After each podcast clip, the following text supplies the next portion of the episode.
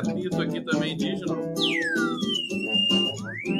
Ó, ó, ó, ó o Bolsonaro quando tá lá com a não, não vou fazer essa piada, que essa piada é machista, né? Mas ó, ó, ó, ó o som do imbrochável, ó. Ó o som do Lula, ó. é, é isso. Ô povo, tudo bom com vocês? Saudas, estamos ao vivo aqui pela TV 247, pela TVT de São Paulo. Alô, Tarcísio! Tarcísio tá feliz, né? Tá todo feliz aí. Alô, Paulinho Vanuc, todo mundo, Paulão.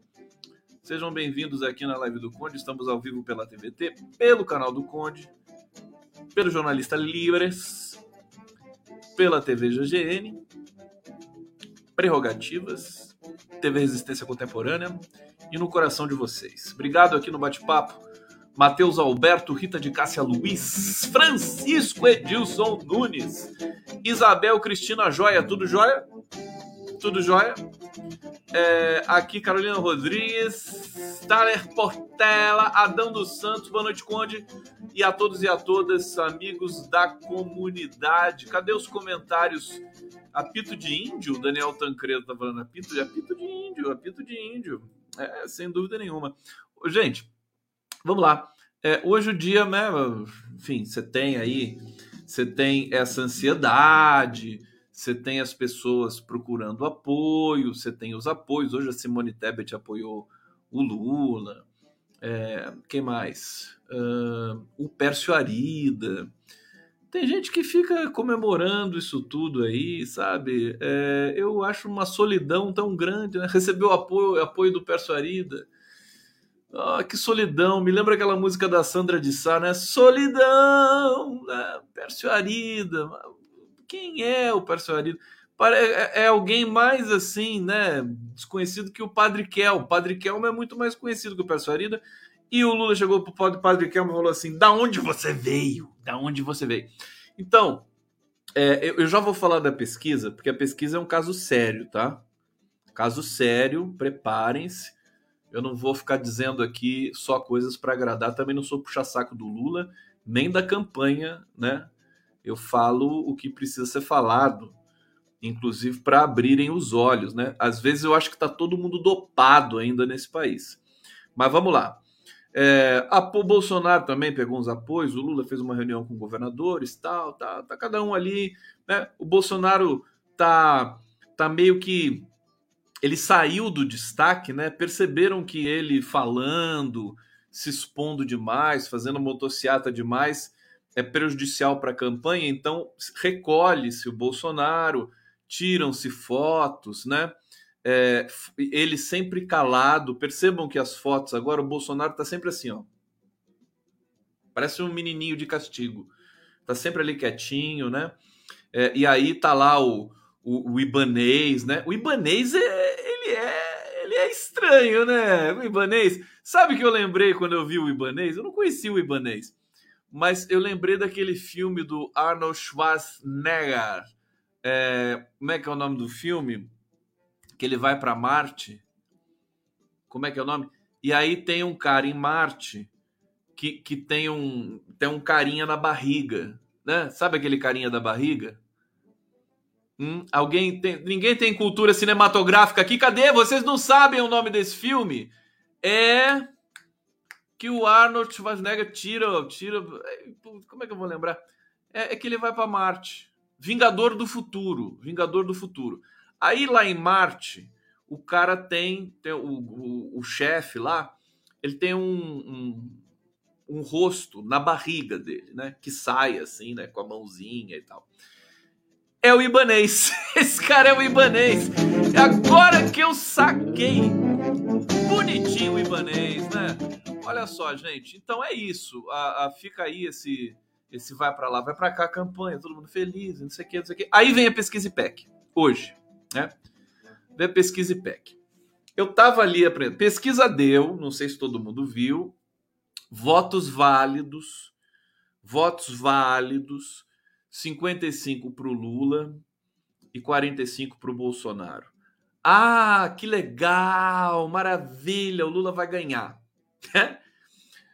Olha, eu, eu, eu acho que sim, eu acho que sim, mas alguém aqui confia nesses números do IPEC agora?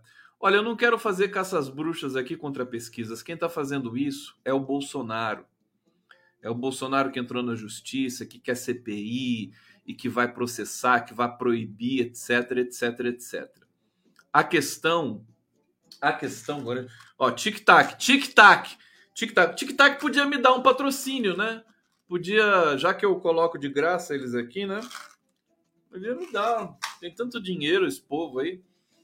É, vocês sabem que eu uso como remédio, né? Como remédio.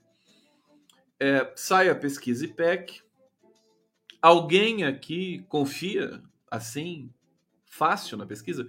Olha só, as pesquisas brasileiras é, têm uma tradição de institutos muito bons, ah, muito bonito, mas eles não conseguiram sacar o fenômeno da extrema direita e do Bolsonaro. Eles erraram em 2018, erraram em 2022 e continuam errando agora. Continua errando agora. Vamos fazer uma enquete aqui. Quem acredita na pesquisa IPEC hoje? Quem, quem confia nesses números da pesquisa? Olha, com tudo que a gente já comentou aqui todo esse tempo, eu não confio nesse número dessa pesquisa. Aliás, aliás, eu vou explicar para vocês que a situação é crítica. É, hoje, os analistas da, da, da Globo News explicando a pesquisa, IPEC, eles ficaram totalmente confusos. Eles se confundiram todos. E o, o, o Mauro Paulino, que foi diretor do Datafolha, agora é comentarista, da, ó, o pessoal não está confiando, ó, tá vendo? Isso aqui é consciência política. N não é porque o Lula está na frente que eu vou confiar cegamente, entendeu? É, essa, essa pesquisa tem problemas. É, e aí eles, eles entraram em, em colapso ali, não soube, o, o Mauro Paulino não soube explicar, gaguejou, sabe? E, e aí, vou, vou até relatar isso para vocês, né? A Natuza Neri, ela disse o seguinte: eu tô virando coluna social de Globo News agora, que é a Natuza Neri. A Natuza Neri, ela falou, ela falou de um jeito tão bonitinho, ela falou assim: ai, que estranho. Estranho? O, o, no Sudeste, o Bolsonaro ganhou de 35,8% uh, a 31%. A urnas abertas, né? Ah, o Bolsonaro ganhou de 35 a 31 do Lula no Sudeste. E agora aparece o Lula na frente 47 a 45? Da onde que vem esse número? Como é que inverte assim? É, lembrando que é, o IPEC dava para o Lula no Sudeste, no primeiro turno, 40 pontos e para o Bolsonaro 32. Olha a diferença, gente. Sabe, é, é por isso que eu acho, parece que está todo mundo dopado. As mídias independentes, as mídias tradicionais, tudo bem, eles são do sistema mesmo, mas as mídias independentes publicaram esses números do IPEC na maior tranquilidade, celebrando, comemorando, tudo, tudo todo mundo feliz.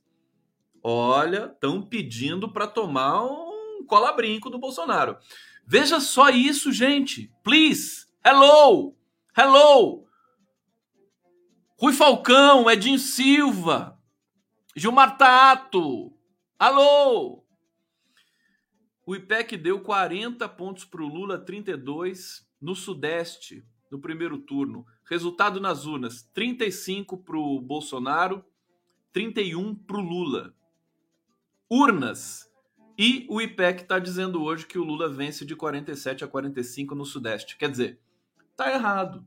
Eles não estão captando é, o bolsonarismo. E por que, que eles não estão captando? Vou explicar para vocês. Vou explicar para vocês.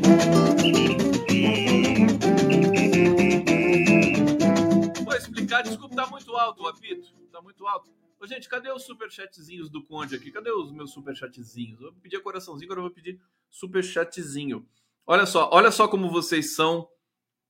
O, a, a, vocês são do Borogodó. Aqui.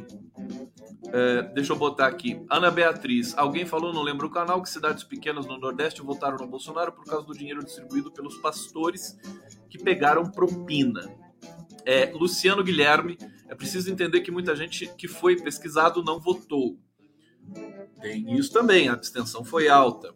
É, José Santos, acertaram o Lula. Tá na cara que o problema está nas respostas dos bolsonaristas. Eles são fake até na pesquisa. Tá vendo? A gente sabe o que está acontecendo. Vocês sabem. Agora, os grandes jornalistas da, da, da, da Globo News, da, da CNN, não sabem. Para eles, né? Tá tudo bem, né? É, aqui, Gelder Andrade. Eu acredito que em 2018 as pesquisas erraram no primeiro turno também, mas no segundo turno elas cravaram os números. Olha, cravaram, Datafolha e Ibope cravaram. Eu lembro disso, falei disso ontem aqui. E naquele momento, eu, eu pensei o seguinte: Datafolha e Ibope devem ter desenvolvido um, um protocolo para captar o que acontece no bolsonarismo. O Vox Populi não. O Vox Populi deu empate 50-50. Entendeu? Eu acho que eles sabem como metrificar esse fenômeno mas não querem colocar isso em prática. Vocês lembram que. É, ah, por que, Conde? Não sei. O Mauro Paulino, que virou comentarista da Globo News, ele era diretor do, do Datafolha. Ele saiu, foi super estranha a saída dele.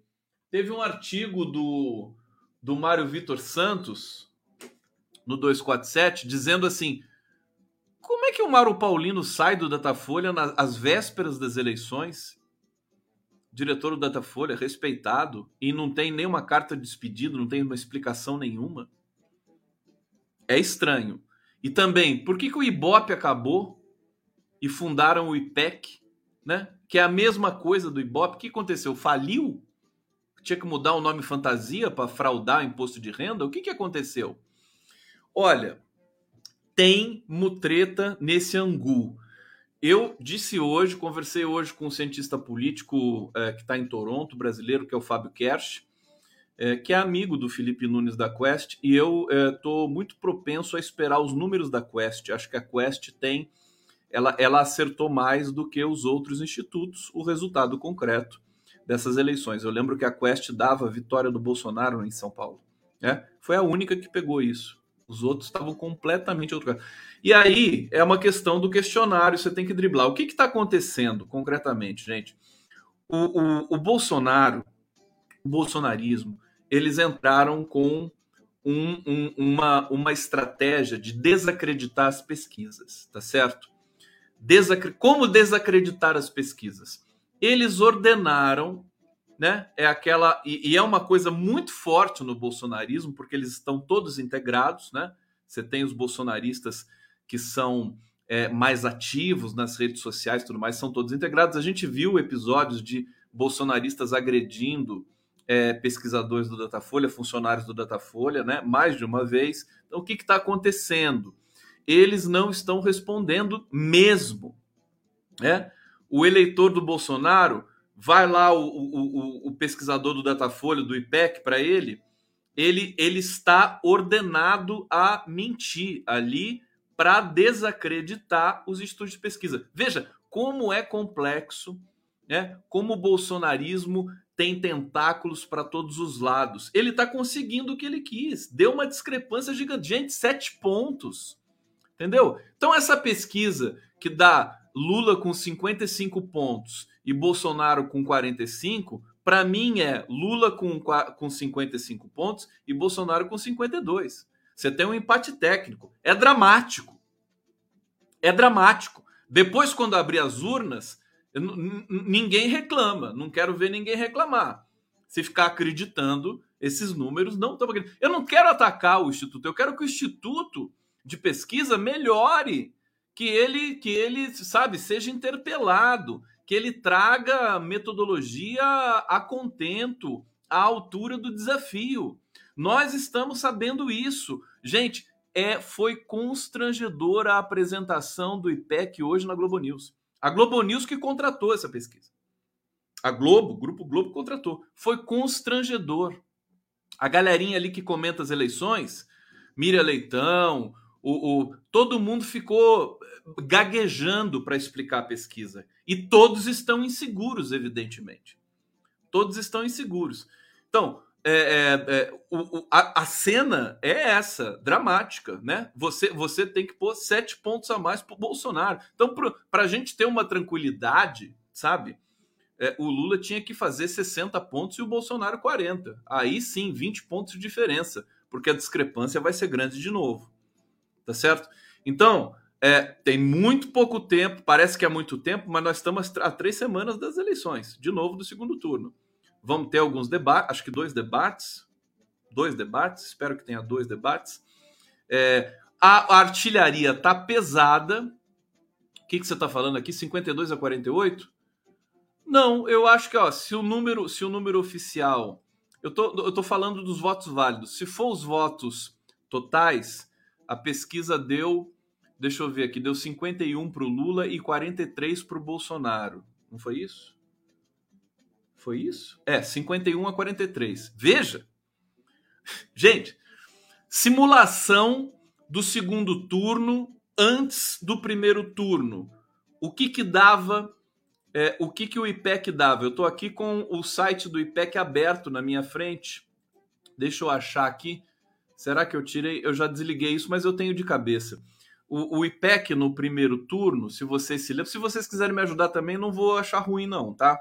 Vocês quiserem dar aqui os dados do IPEC do primeiro turno, ele dava é, para o Lula no segundo turno, chegou a dar dos votos válidos 50, não, 54 a 37 a 36, 54 a 36, né? Era um dos últimos é, é, números aí do segundo, projeção para o segundo turno, ainda no primeiro turno. Veja, já mudou completamente. Já mudou completamente. Tá dos votos válidos 51 a 43. O Bolsonaro saltou 7 pontos. Olha lá, 54 a 37, né?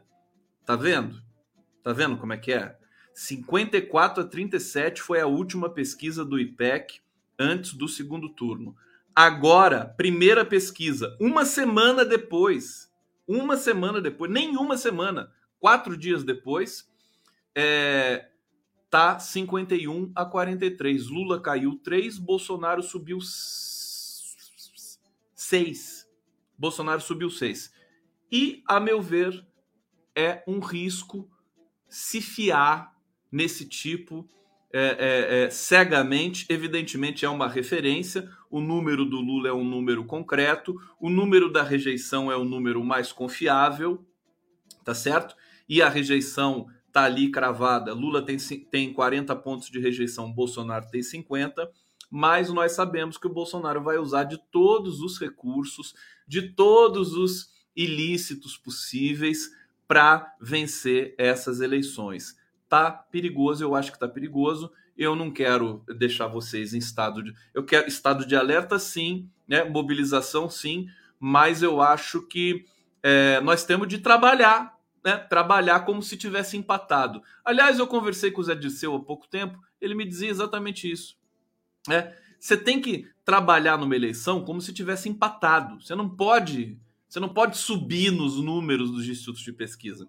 Diga-se de passagem, os partidos também fazem os trackings, né? São as pesquisas internas.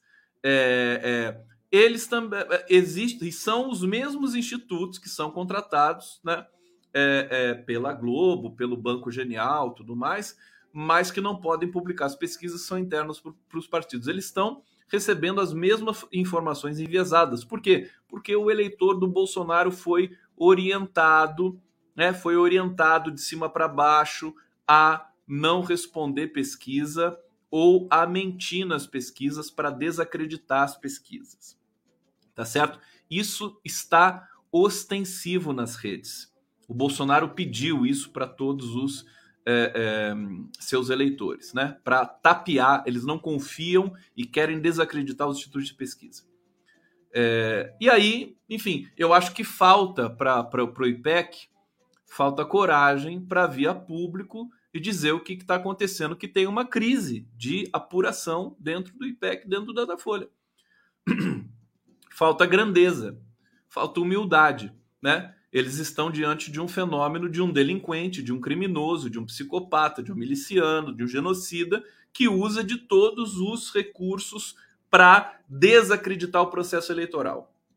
Por isso que seria importante ter boca de urna, porque a boca de urna tem um outro protocolo de aferição, pergunta para o eleitor depois dele votar, por isso tem um nível maior de credibilidade, ainda que né, o eleitor do Bolsonaro ele está aí para confundir os institutos de pesquisa. Então, gente, é guerrilha.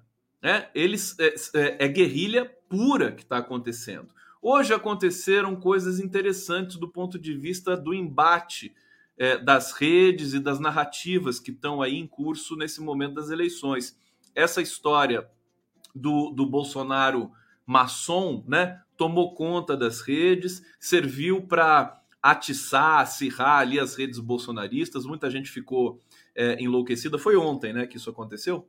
Foi ontem do, da maçonaria? Foi ontem. O, e hoje outras coisas vieram à tona e tudo mais.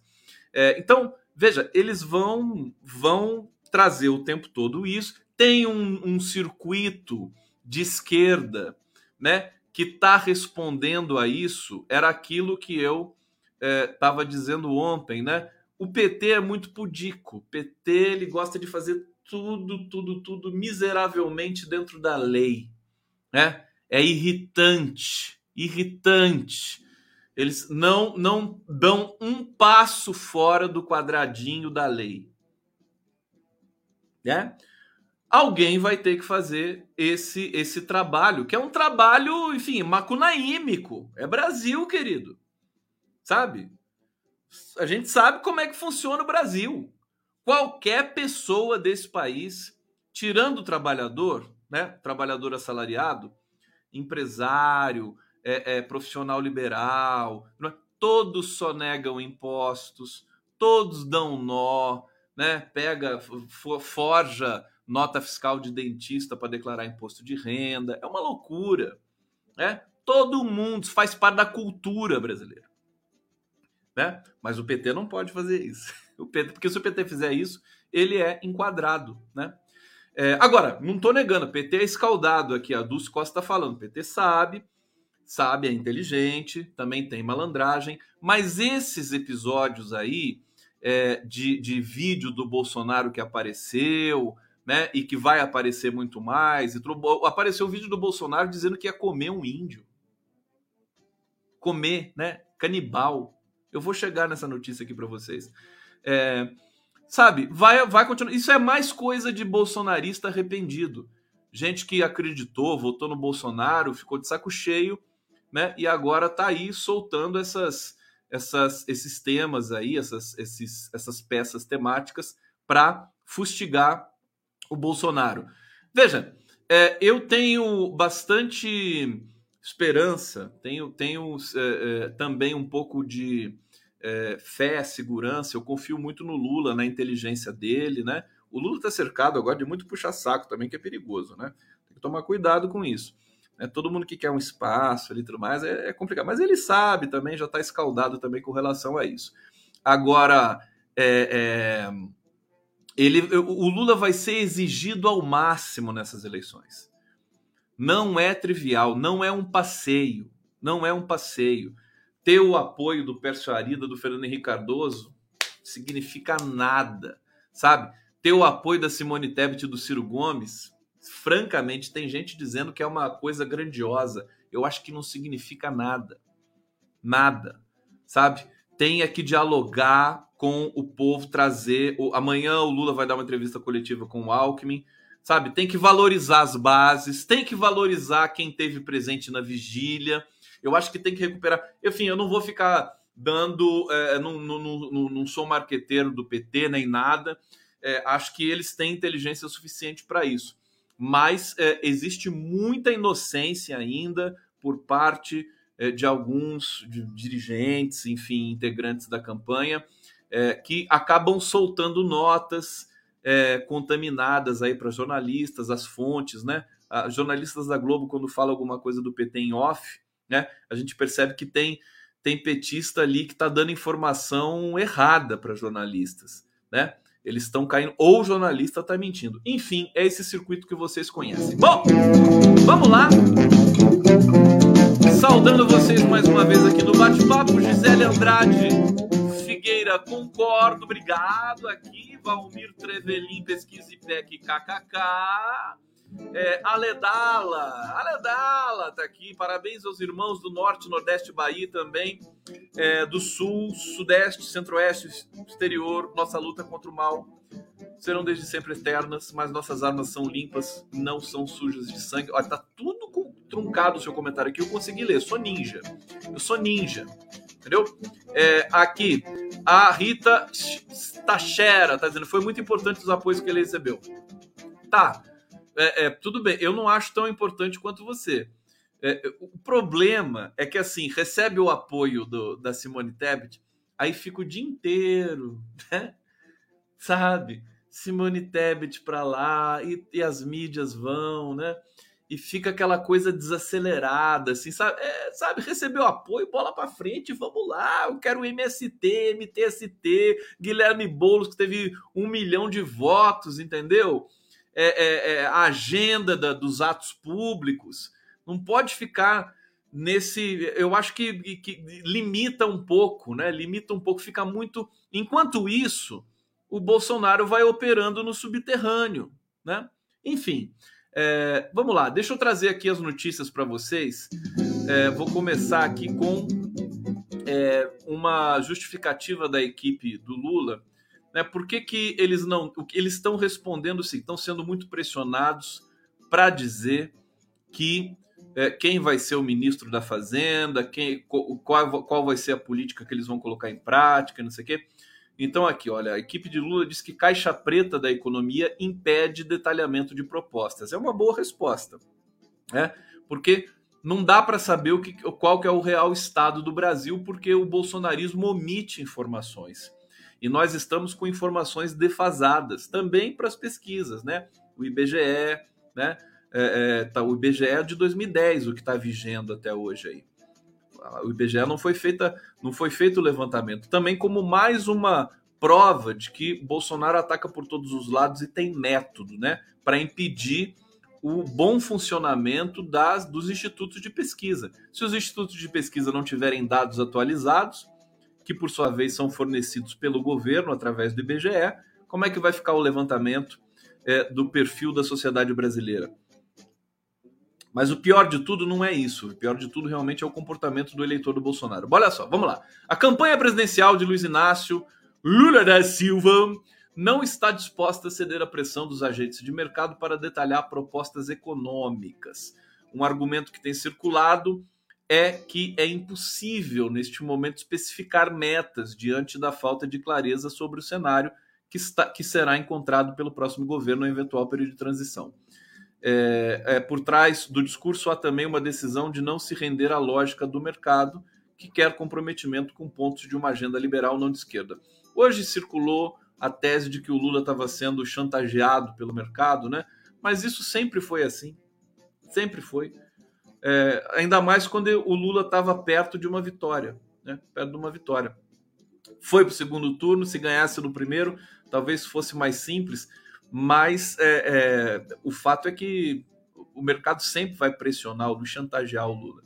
É, ele está lidando, acho que muito bem com isso, tá, tá, tá sabendo também, é, digamos, é, rolar esses papos, né? Rolar essas, essas pressões o Delfim Neto dizia uma coisa curiosa que eu estou me lembrando agora, né?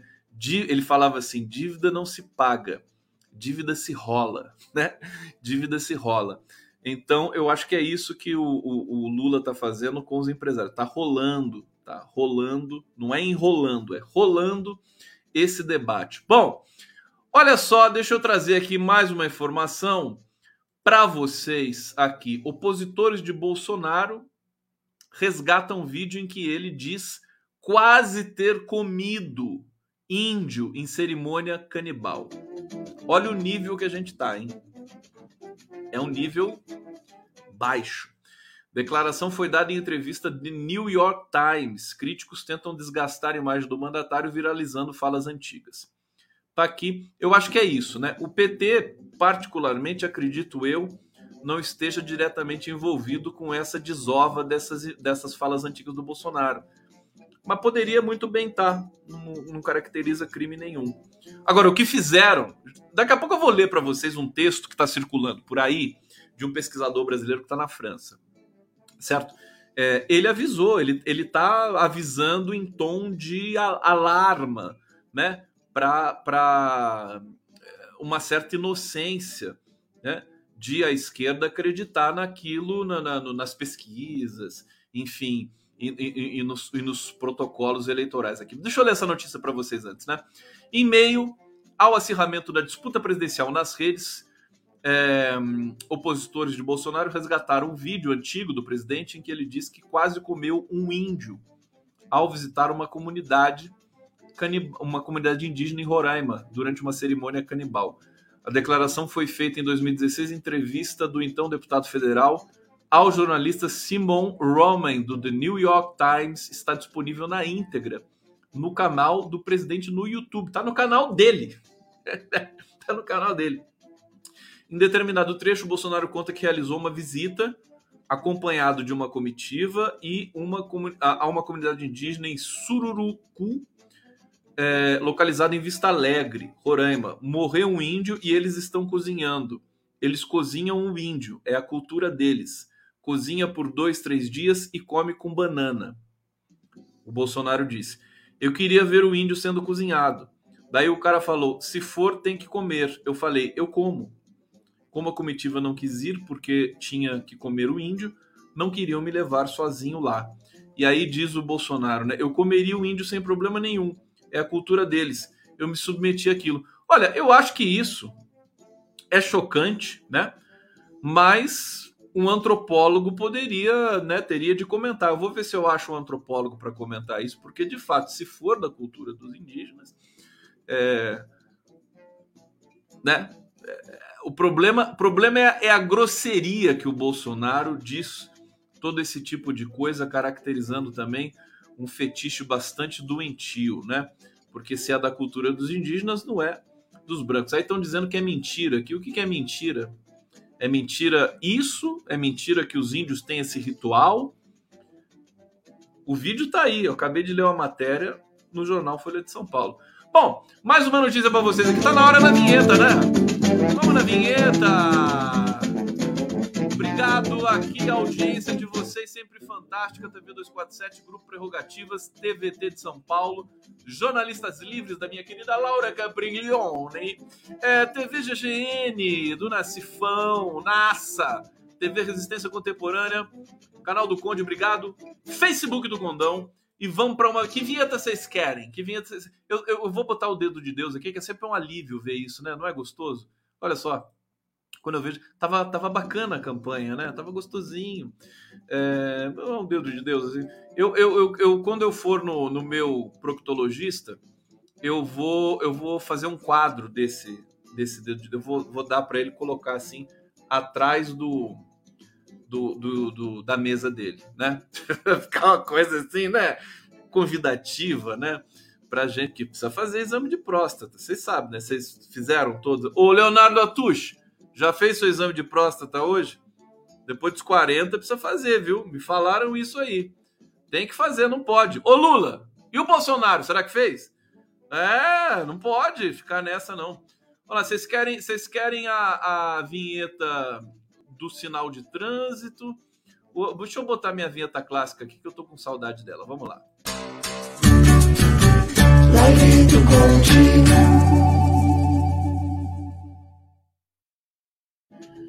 Ok, estamos aqui. Deixa eu ver o que vocês estão comentando aqui. Vocês estão injuriados aí com essa notícia do, do, do, do índio e tudo mais, né?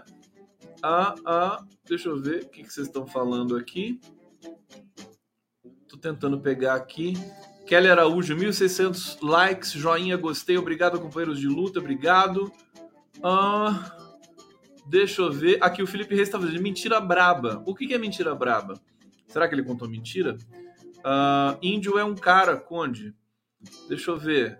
Uh, digam aí se vocês tiverem alguma informação a mais sobre esse episódio. Vamos lá para outra notícia para vocês aqui. Olha só, isso aqui é fantástico. Lembra do Michel Temer? É? Michel Temer. Olha, o Michel Temer estava muito propenso a apoiar o Bolsonaro. Né? A Vera Magalhães, que é assim com Michel Temer, né? Vera Magalhães, é, parece que a Marcela Temer tem até ciúme da, da Vera Magalhães. É, ele tava, a, a, Vera Magalhães soltou que o Temer ia apoiar o Bolsonaro, né? Mas o Michel Temer, através do Moreira Franco, que também foi aquele que escreveu aquela carta Verba Volant Scripta Manent, né? A carta que deu início à traição de 2016. Temer manda avisar que não decidiu apoiar Bolsonaro. Eu tô querendo fazer uma campanha para o Temer apoiar o Bolsonaro. Se o Temer apoiar o Bolsonaro, a gente tá com a eleição praticamente ganha, né? É, ele, tá, ele não apoiou ainda porque ele não sabe se o Bolsonaro vai querer, né? Depois, depois que o Rodrigo Garcia foi humilhado, né? Rodrigo, Rodrigo Garcia acabou com a carreira dele, né? Vamos dizer, eu, eu tava prevendo isso ontem já, né? Saiu ali rapidinho para apoiar o Bolsonaro. O cara entrou no PSDB esse ano, sabe? É, foi apoiar o Bolsonaro. Três, três secretários pediram demissão. Ele tá, o Rodrigo Garcia está humilhado e o Tarcísio de Freitas não aceitou o apoio do Rodrigo Garcia. É humilhação total. E hoje o Bresser Pereira também disse da onde que vem os 50 milhões de patrimônio, né, que o Rodrigo Garcia ostenta. Bom, Rodrigo Garcia deu bola fora mesmo. Liberdade ainda que a tardinha! Quanto tempo, liberdade! Ô, oh, liberdade! Conde, quando ele disse que usava o apartamento funcional para comer gente, fiquei pensando sobre isso. Quer dizer, é. É. Bandido, né? Bandido miliciano tem manias também que são manias né, que são terríveis. Pode ser isso mesmo, né? Comer gente não é difícil, né? Tá aqui. O ex-presidente Michel Temer, o ex-golpista Michel Temer ainda não decidiu quem vai apoiar no segundo turno. É, quem disse foi o Moreira Franco. Ah, Moreira Franco disse assim: né, ele está em Londres, me ligou aflito para desmentir notícias publicadas no Brasil, que já decidiu apoiar a reeleição do presidente Bolsonaro. Ele me disse, inclusive, que não fala sobre política interna quando está fora do país. É um cara de princípios, né? É o Michel Temer não, não fala de política interna quando está fora do país. É um cara assim absolutamente consciente, né? Ético. É, vamos lá, olha, na, tem tanta coisa acontecendo. Não vai ser só bastidor eleitoral, pesquisas distorcidas, né? Não vai ser só isso que vai alimentar os nossos corações até o dia 28 de outubro. É, a gente vai ter muita denúncia de corrupção contra o governo Bolsonaro, contra alguns candidatos a governador, o Tarcísio de Freitas é um, né? Que muita coisa pode recair sobre ele aí nesse percurso até é, as eleições do estado de São Paulo. Veja, o Haddad estava na frente segundo as pesquisas abriram as urnas, Tarcísio saiu na frente. Agora tá difícil para o Haddad vencer em São Paulo. Não tá fácil. Não vai ser trivial. O que, que eles vão fazer? É? Precisa ter uma. Precisa ter um. Veja, eles, eles é, é, ficaram. É, como é que eu posso dizer? Mal informados com as pesquisas. Se o Haddad soubesse que não estava na frente antes, é, ele estaria numa campanha mais agressiva, mais forte. E ele, na verdade, ficou na frente. O que, que acontece? Quando vai para o debate, ele que é atacado. Olha só o ônus que é liderar uma, uma de eleição. O Bolsonaro ele inverteu toda a lógica, sabe? Inverteu toda a lógica. Então, é, para o Bolsonaro é até confortável que o Lula lidere e que ache que está liderando assim com folga. Então, não é bem assim. Eu tô aqui para alertar vocês. É? Não, vou ficar aqui fazendo, é, é, é, dizendo que está tudo bem, tudo ótimo, maravilha. Não é assim que funciona, não, hein, gente? É, e vamos ver aqui então as denúncias que já estão acontecendo também nesse dia de hoje. Bolsonaro autorizou a nomeação, olha só, gente, de 625 servidores para a Polícia Rodoviária Federal em meio à campanha eleitoral. Acho que isso aqui é ilegal, né? Governo afirma que as nomeações se encaixam na, na exceção da lei eleitoral, que permite contratações no período de campanha em caso de necessidade. O executivo alega que as contratações se encaixam na, na exceção da lei eleitoral, que permite contratações no período de campanha em situações necessárias ao funcionamento inadiável de serviços públicos essenciais. Sabe-se lá o que está por trás dessas 600 nomeações, né? Em período eleitoral. Bolsonaro violou todas, todas. Ele gabaritou. Bolsonaro gabaritou a lista de violações eh, no âmbito do, da lei eleitoral. Fagner Brandão está aqui dizendo: Bozo recua e fica neutro no segundo turno em Mato Grosso do Sul depois de pedir voto para o capitão, para não ficar climão com o PSDB, um frouxo como sempre. Tem essa história ainda do PSDB que me parece o Eduardo Leite no Rio Grande do Sul, ele precisa do apoio do PT, tá certo? É, ele está querendo esse apoio, está querendo conversar. Eu conheço muito bem é, a, a, o estilo do Lula, que vai ser é, dar vazão a essa conversa. Tem ainda a história de Pernambuco, que seria dramático para Marília Reis mais uma vez. Quer dizer, Marília Reis, olha, olha, olha a sina da Marina Reis ela sai do PT. Não, não, vamos lá atrás, né? Em 2018, ela abre mão de se candidatar a governadora pelo PT por um acordo nacional feito pelo PT e pelo PSB. Abre mão se candidata a deputada, né? E foi super votada e teve uma atuação fantástica como deputada federal. Bom, é, em 2020, ela é candidata a prefeita de, de Recife e é, é, agredida pelo PSB e por aquele playboyzinho lá, o João, é, não sei das quantas, lá que é filho do Eduardo Campos, né? É, agredida covardemente, perde as eleições, né? E, e fica esse trauma. Mas como ela é uma leoa, ela volta a lutar e aí vai se candidatar a governadora pelo PT em Pernambuco e o PT não deixa porque vai fazer um acordo com o PS B, né? Essa é história da Marília Reis, que eu acho fantástica. Ela é uma das mulheres mais admiráveis desse país. Aí, como ela viu que não vai ter jeito, João Campos, né? Como ela via que não ia ter jeito, ela saiu do PT. Falou assim: vou ter que sair do PT, se filiou Solidariedade e se candidatou a governadora, ganhou o primeiro turno, né? Tá na frente no segundo turno, tá muito próxima de se eleger governadora e acabar com o curral eleitoral do PSB em Pernambuco, né? que é, é um curral semelhante ao, ao do PSDB aqui em São Paulo. E aí o PT pode apoiar a é, Raquel Lira, que é adversária da Marília Reis, que é do PSDB a Marília Reis realmente não, não foi, ela não nasceu para ter a, a, a, o, o, amor do PT. Realmente é uma coisa assim, quase que uma fatalidade. Mas a, o meu amor ela tem. Marília Reis, maravilhosa.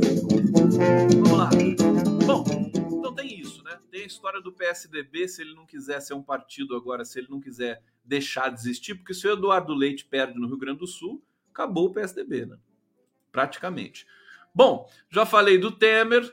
Aqui mais um escândalo, né? É, enquanto as coisas estão acontecendo, estão rolando aqui.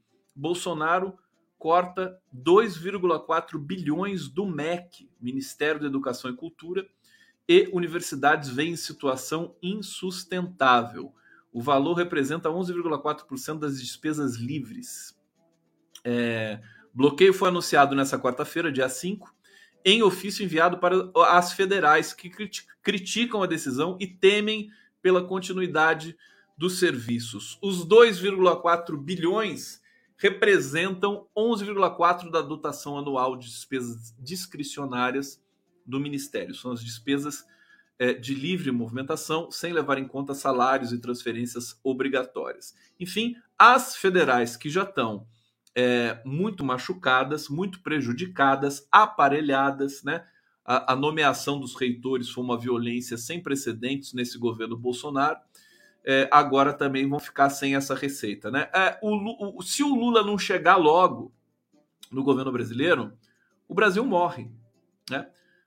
Tá, tá todo mundo respirando por aparelho aqui no Brasil, né? Se, se demorar muito para o Lula chegar, a coisa vai ficando cada vez mais grave, né? Cada vez mais grave. A gente tem maquiagens aí que dão uma impressão para setores da classe média que a sua situação econômica está melhorando, mas a gente sabe que a pobreza continua aumentando no país, né? E que o Auxílio Brasil não chega na ponta, né? Ele chega mal. Hoje entrevistamos a Tereza Campelo, maravilhosa, no Giro das Onze, e ela disse que o cadúnico, né, o cadastro único, que é outra espécie de obra de arte aí realizada pelos governos democráticos do PT, você tem é, a, as informações de todos os brasileiros e que são privadas, que não podem ser vazadas para bancos, para nenhuma coisa. Tudo isso foi perdido, né, governo Bolsonaro, né, e tudo foi é, divulgado, né? Divulgado. Tem, tem vários escândalos de gente que saiu do governo e levou é, é, pedaços inteiros desse cadastro para empresas, né? Para fazer o telemarketing e tudo mais. É uma coisa bem nojenta, muito terrível. Live do Conde ao vivo! Para quem assiste de manhã, meu carinho. Muita gente assiste a live de manhã. Você que está assistindo ao vivaço aqui agora, 23 horas 47 minutos. Meu beijo mais apaixonado para vocês. Deixa eu ver aqui. Olha, Carolina Rodrigues aqui, 13. O comentário dela é assim, é um comentário peremptório, né? 13. 13. Aqui. Marília Balbi, esse é o projeto do Partido Tarcísio prejudicar as universidades públicas para privatizá-las. Ontem também, eu tô com tanta informação, a gente entrevista tanta gente, fica municiado de muita informação importante, né?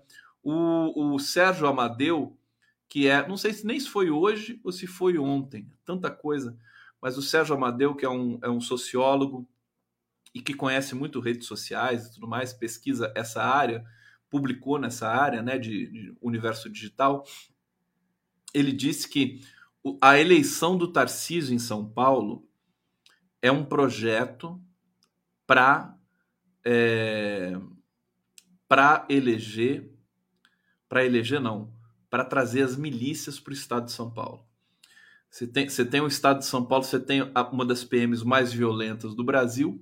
Deixa eu ver o que, que vocês estão falando aqui no bate-papo. Às vezes tem um comentário aqui que eu não posso perder. É, as milícias tomaram conta do Rio de Janeiro. Todo mundo sabe disso. Eles estão, eles estão influenciando drasticamente o voto no Rio de Janeiro. As periferias estão dominadas.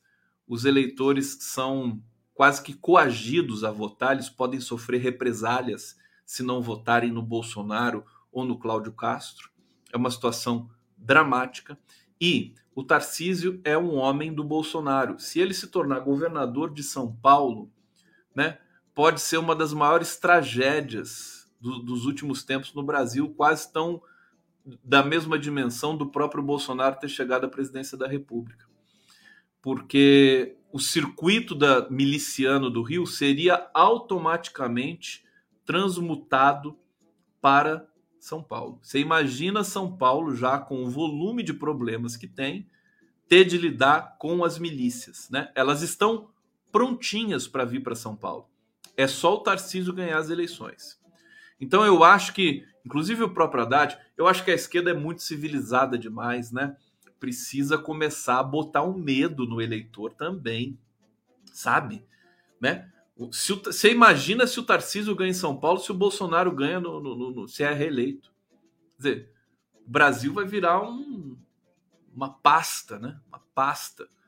Guerra civil, é, sabe? É isolamento internacional, é golpe, porque se o Bolsonaro é reeleito, nossa senhora, é, é, aí para ele vai achar que ele pode tudo. Ele vai achar que ele pode fechar o Congresso. Sabe? É claro que não é tão simples assim, né? Até porque se a gente simular uma, uma eventual vitória do Bolsonaro, deixa eu bater aqui na madeira, mas se a gente simular isso, será que o Bolsonaro assume? porque ele está sendo processado por tantas, tantas, e tá, a ficha corrida dele é uma coisa gigantesca, processado em tribunais internacionais, aqui no Brasil tem a família investigada. Quer dizer, é, é aquela tal da síndrome que o Brasil sabe muito bem o que, que é. O presidente é eleito, quem assume é o vice. Vamos lembrar do Jânio Quadros. O Brasil tem essa síndrome, hein? Jânio Quadros. Depois, o Tancredo. Depois, o Collor. O Itamar assumiu, demorou um pouquinho mais, mas assumiu depois. Então, talvez o Bolsonaro ele está muito inviabilizado do ponto de vista jurídico. Se ele ganha a eleição, eu acho que quem está com a mão na taça é o Braga Neto, que é o vice do Bolsonaro e que é um general linha dura, é, não só linha dura, como também uma figura deplorável, deplorável, que fez o serviço sujo para o Bolsonaro no governo. Então, a encrenca, tamanho da encrenca é relativamente grande. Né? Não, não nos iludamos em relação a isso. Povo brasileiro, caras pálidas, tilápicos aqui na live do Conde. É, hoje, a, sabiam que a Constituição faz aniversário? Vocês sabiam disso? 34 anos da Constituição Federal. Ela foi promulgada em 5 de outubro de 1988. Quem diria, né? Constituição fazendo aniversário hoje.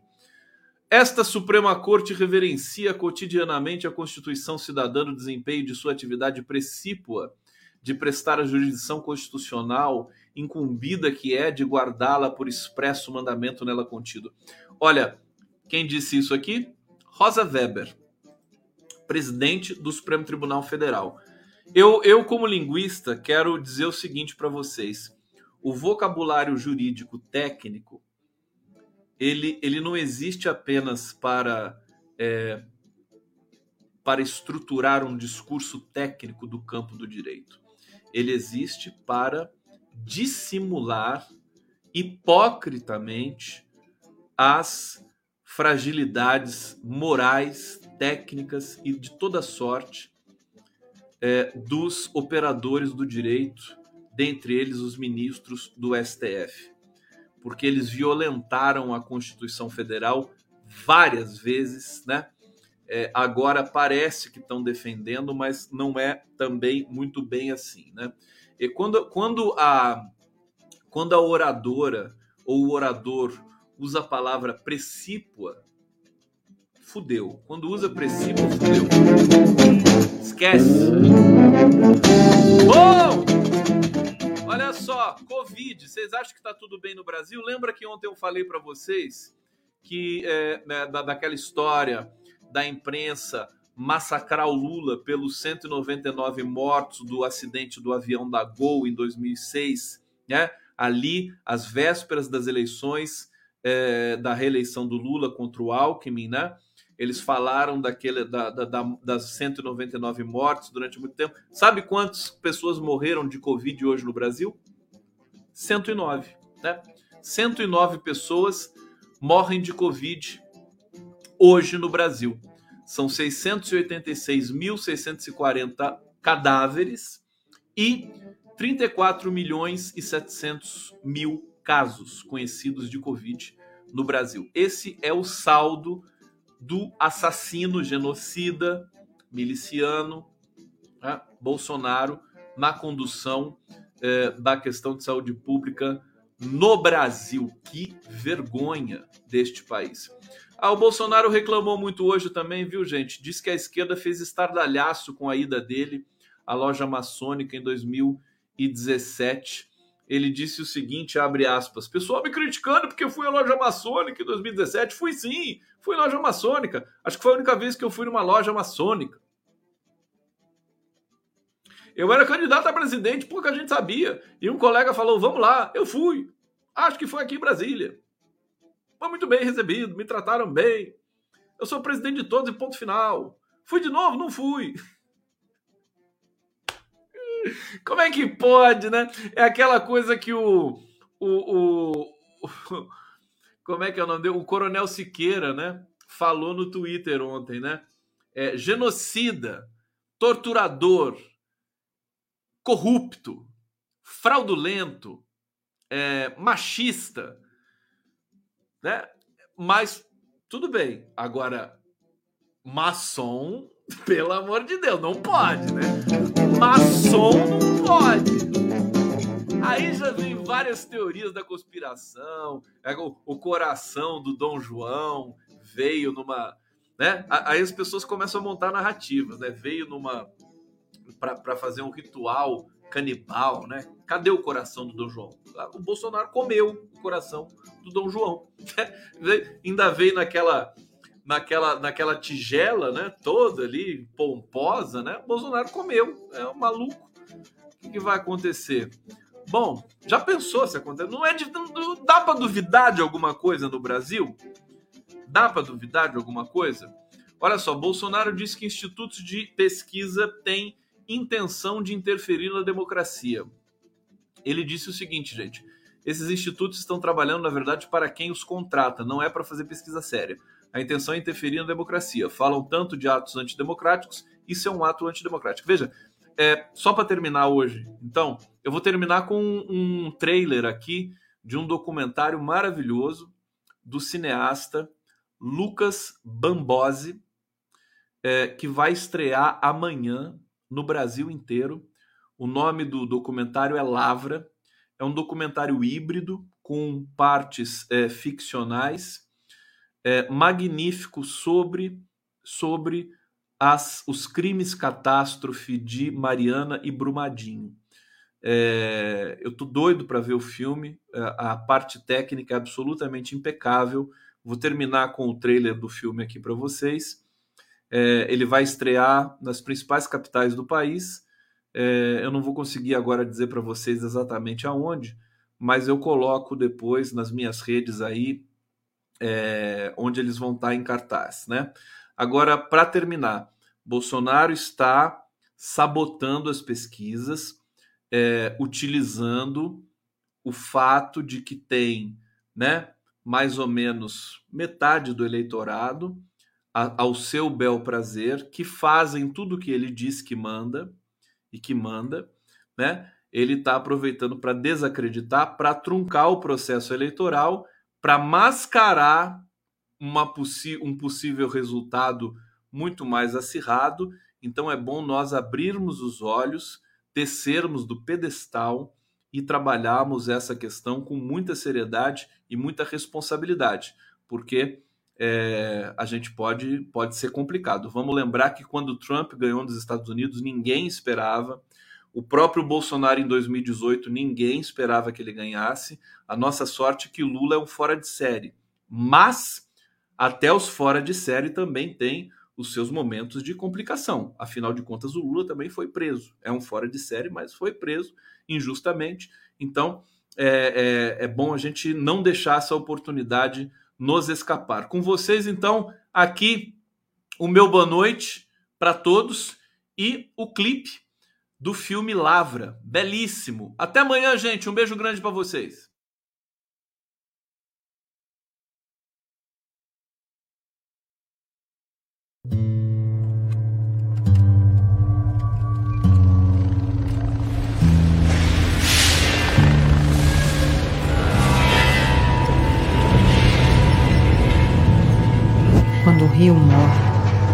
Paisagem eliminada do mapa o que nos resta?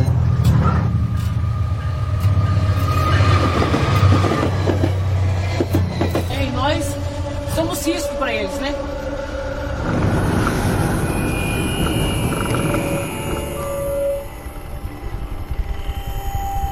Hoje faz sete dias que a gente está aí à espera, na angústia, né? Restam histórias de vida e de morte. Eu ia pedir a esperança arrumar essas casas. Acho que ele está esperando nós morrer tudo.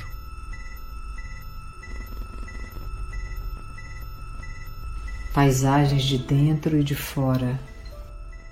O sonho é a nossa rota de invenção de outros mundos para além desse que nós estamos vendo desaparecer.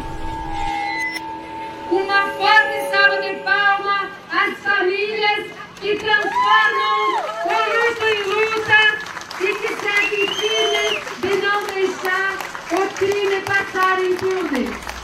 Resta o luto.